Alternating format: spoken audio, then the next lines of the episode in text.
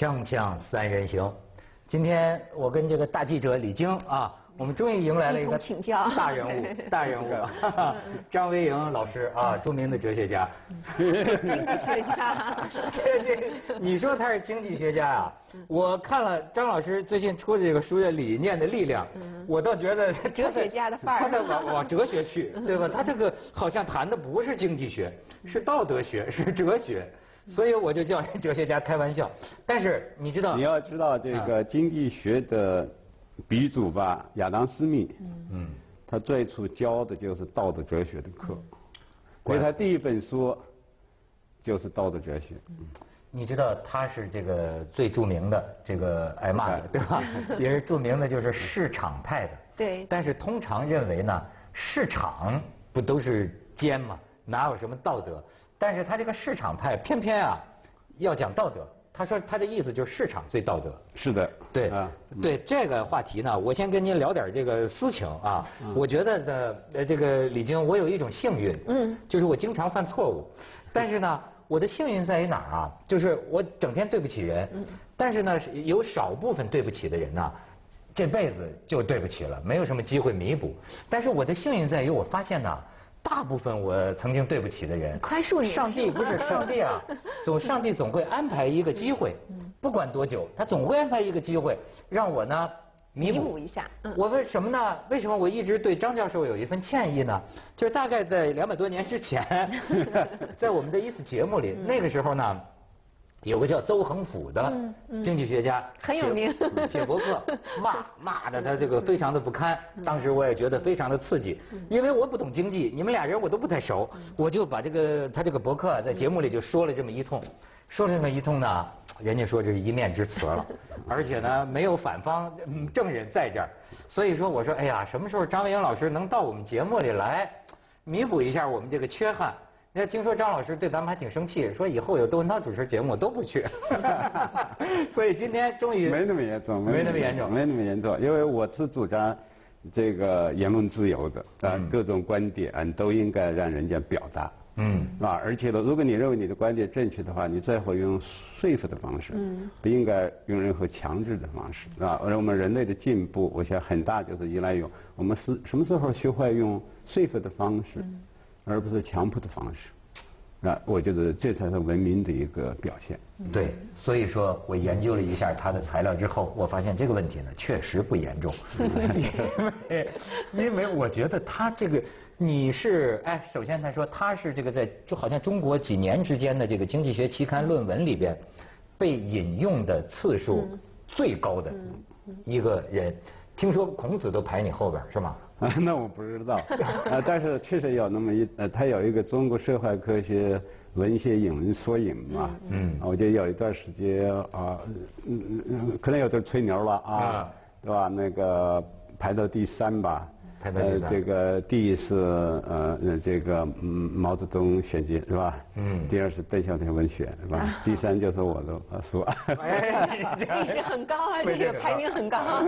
但是呢，谤亦随之，嗯嗯。挨骂第一，对。我看也是。对，我一看这个张老师什么史上最受争议什么之类的，这个。啊，这个我我已经习惯了。对对，我就说啊。大家给加了很多世俗上的这些啊，标不过你。刚才谈到我的说的，我为啥强调这个理念啊？嗯呃，其实我我认识到，就是因为理念它是真正改变我们社会的。嗯啊，短期来讲，我们觉得可能利益在主导人的这个行为，但长期来讲是理念在主导人的行为，嗯甚至呃改造着整个社会，是吧？嗯呃，所以我我我在这个呃呃呃这个意义上，就是我我开始在啊思考这些问题，是吧？那么呃，你发现就是说，所有能改变社会的理念，它一开始一定只有少数人。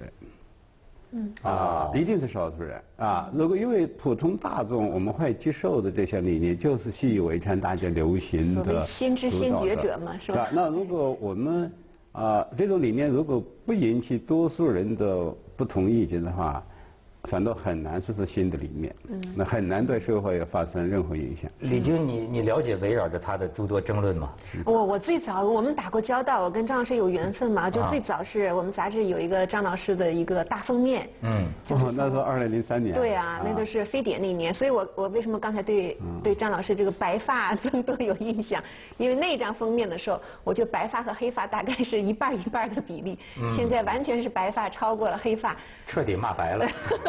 我我 我我我后边还是黑的啊！我我后边是黑的啊。对，北北大这是光华管理学院的，现在算前院长吧？前院长。前院长。校长助理，北大校长助理啊，就一直以来的就各种的新闻都是能看到。您推动的北大改革，现在您自我评价是成功还是失败？呃，我因为这样，我觉得还是取得了相当的这个效果。那这个意思就是说，呃，至少了使大家开始思考这个问题。另外呢。其实他最后这个方案啊，并不像我们社会上讲的完全颠覆了，他没有，他基本的这些啊啊啊思想还在保留在里边。嗯。那当然继续做的怎么样，那就依赖于各院系的情况。呃，那实也我认呃也是我认识，就是说你任何改革，不论你方案如何，最后就是操作的人，他有没有这种精神去做它。嗯。啊，同样一个方案，如果这操作的人。他很有改革的精神，他就做的见效了。如果他本身没有这种精神，而且一种抵触情绪的话，那最后肯定是见不了效果的。啊，所以我我觉得总的我的评价还是起到了呃相当的效果。啊，另外就是你必须看到，就是说自二零零三年之后啊，是因为我们整个改革的气氛发生了变化。那你觉得现在中国的改革进入到一个什么阶段呢？哦，我觉得呃，其实大家知道，就是我们在前三十年左右是经济这样改革，经济改革呢，包括国有企业的改革、价格改革，呃，到这个阶段以后，可能中国改革确实有一个很大的变化需要，就是说，除了经济上面的改革，那我们在政治、社会啊，特别法律制度这方面的改革就变得非常的重要。嗯，现在我还不敢说我看得非常的清楚。嗯，啊，但是我认为啊，我我曾在八呃九十年代初我就画过一个像太极图那样一个东西。嗯，就是改革的前一阶段可能是以经济为主，但是后一阶段一定要转向呃政治体制的改革为主。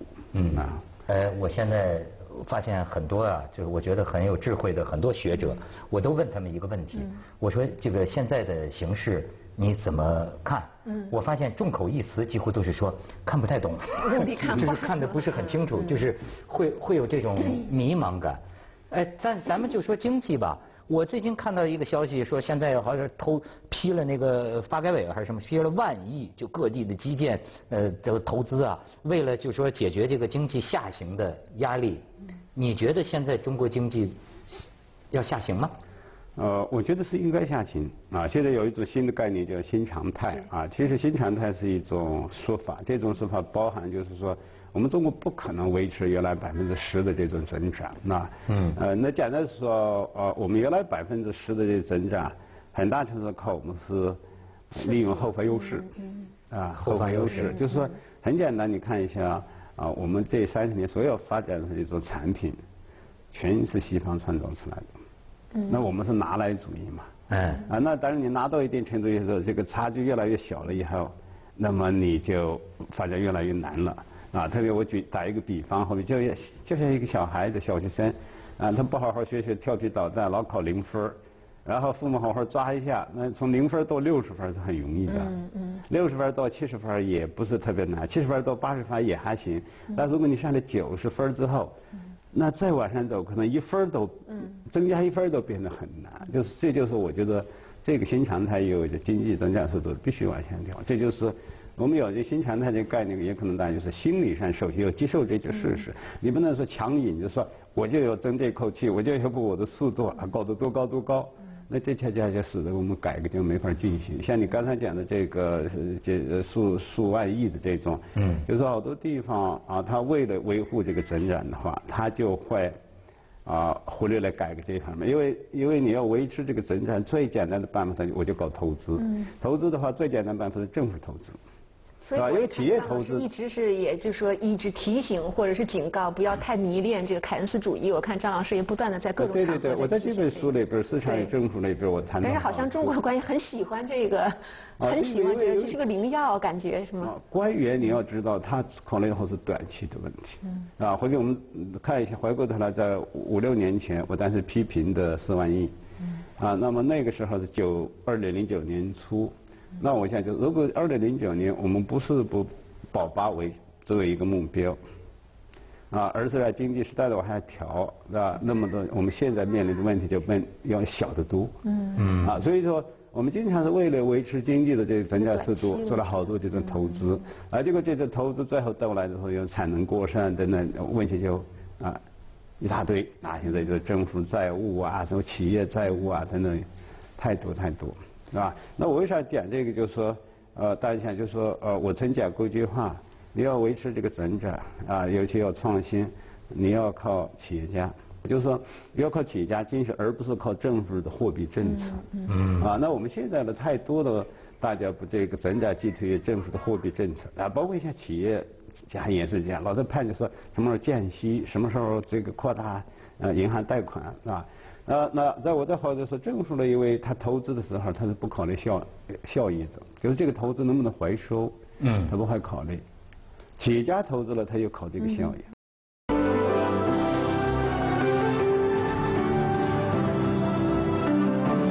但是现在我们看到是企业家都首富了，但是这个人民呢，普通人的这个这个这个这个这个收入呢？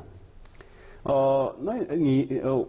我想是这样，就是说，如果一个真正的市场当中，大家要同等的权利啊，做生意是自由的，竞争是激烈的，就是每一个好比行业，你可以去自由融入的，那么我们不会形成那么大的这种收入差距。你看哈，就是让我们搞新闻的，最近这几天这新闻，马英九马英九辞职了，国民党这个惨败啊，很多我看到一些他们群里的这个分析啊，就是说。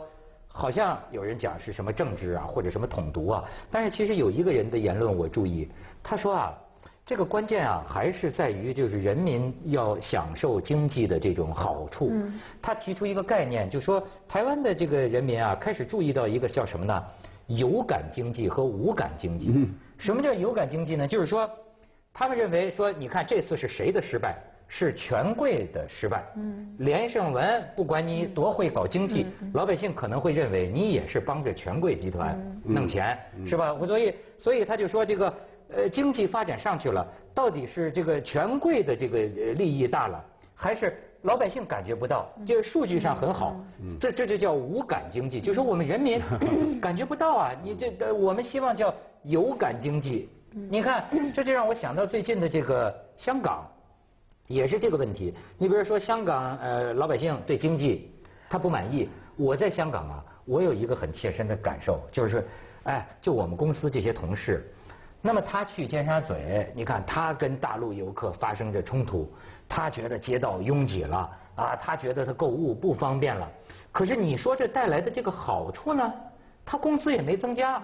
你明白吗？所以就是说，哎，当然香港人就很简单的说，李嘉都给李嘉诚赚走了，对吧？你就说大陆也是支援香港啊，但是支援最后带来的这个利益有没有直接让我们普通小民有感？这就叫有感经济。您对这事儿怎么看？我我我觉得其实我更理解是这样，就是说这个社会要保持很强的流动性。给每个人有机会。你好比我在想一下上个世纪九十年代中国的情况，那么大家感觉是说每个人都觉得有机会，但是呃，好像广州大街上是有年轻人穿个这个背心儿，上面写的说点儿背，不能怪社会。啊，就给你机会了，你要自己努力，你不能自己不努力，然后怪别人。但是确实有一个就是说，随着后来的发展以后，你觉得？每个人都觉得机会很少了，而而已经富有的人，他老是有这种机会，那我们觉得老百姓就会有很大的不满意，而这种不满意了，他就会迁怒到好比好多的企业家啊，尤其在中国的情况的话，像这个就是说赚钱啊，经常跟是政府有千丝万缕的联系，实际上就是说创造价值和寻租啊，分配价值就搅在一块儿。那这样的话，使得大量的人看到就会非常的不舒服、不高兴。对。所以我的感觉就是说，这社会真正的活力啊，就是说，其实你不要害怕有富人，啊，关键是他怎么富的。嗯。还有一点就是说，是不是给每一个人都有机会？如果这些富人呢？三十年前是最富的，三十年之后、六十年之后还是最富，这就肯定是个静态的一个一个一个呃社会啊，它是固化了。社会经济说，它要不断的这个淘汰，就是你有本事你就会起来了，那你没本事你就会下去了。我觉得这是一个啊这样的社会的话，我觉得大家会觉得更更好一些。嗯，李晶怎么看？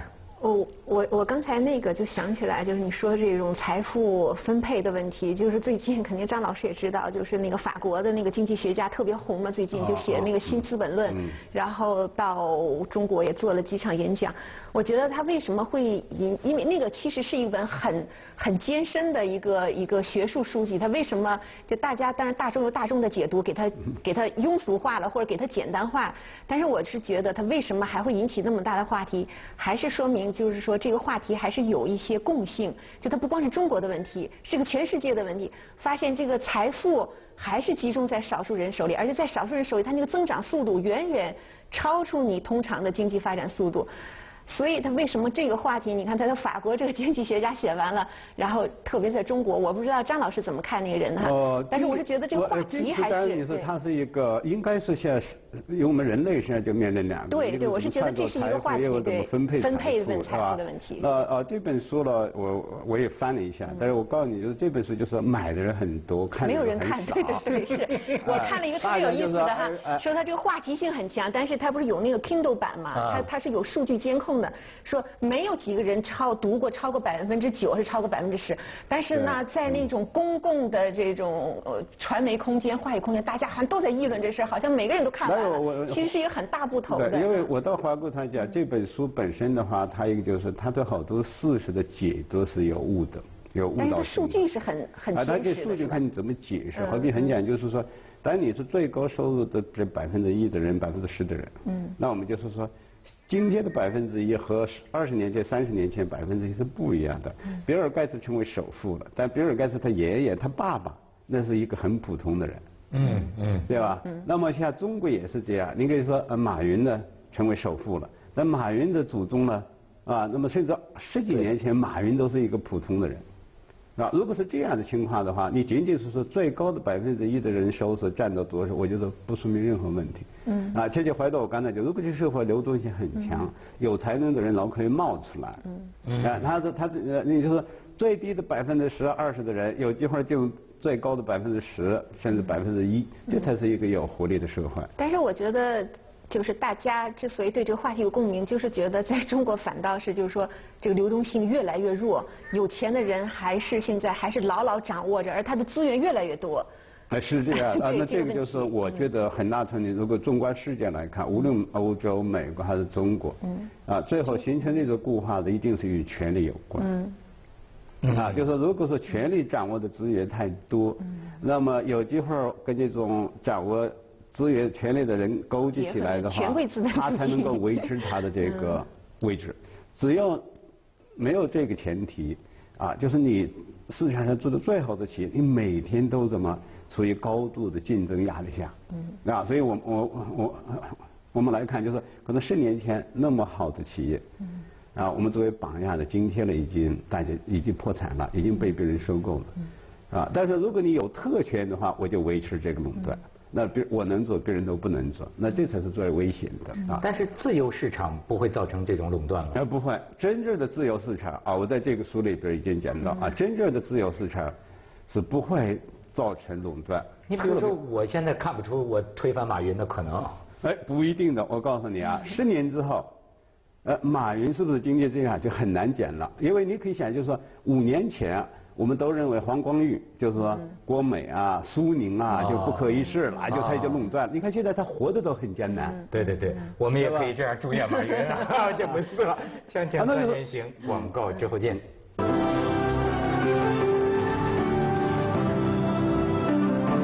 哎，张老师，您接着刚才说，哦，我我我觉得真正的市场当中啊，不可能存在持续的垄断，啊，就是说呃，因为它未来的不确定力很强啊，你看好多技术的进步，你都根本看不懂的，啊，那我们现在举一个例子，好比中国电信在拆分的时候，所有的人都想留在电信，不想去移动，嗯，结果三年之后完全打了个过，你再想去移动就去不了了，啊，就是这种不确定很强，尤其在单军技术变化情况下，没有一个人啊可以说持续的高枕无忧，除非他获得了政府授予的一种垄断的特权，嗯，啊，那么这时候他才，嗯但是你认为现在政府控制的这些个资源行业，嗯，他们在改革中能够把它放出去吗？啊，那就是说，如果他放不出去的话，这个问题就会变得越来越严重。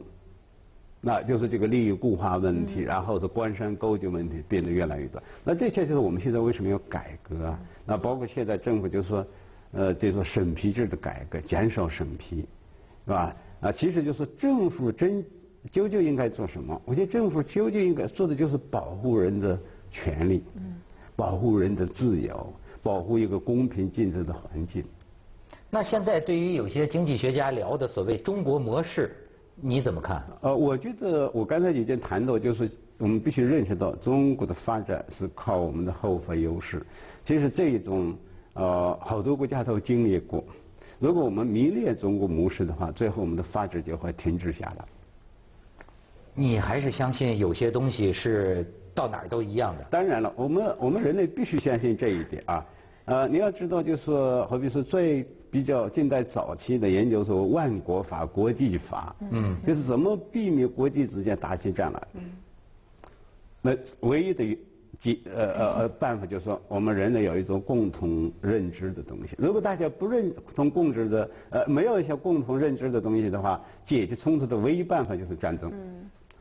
那那我们愿意不愿意用战争解决我们的方式？我想大部分人战争都是两败俱伤的。就是人类发展到今天，我们还是有一些共同的底线和共同的文明价值，应该承认的是吧？对啊，如果你你就就是这个，我刚才讲就是说，你要你就是承认那些共同的东西，要么你就说只能诉诸于武力。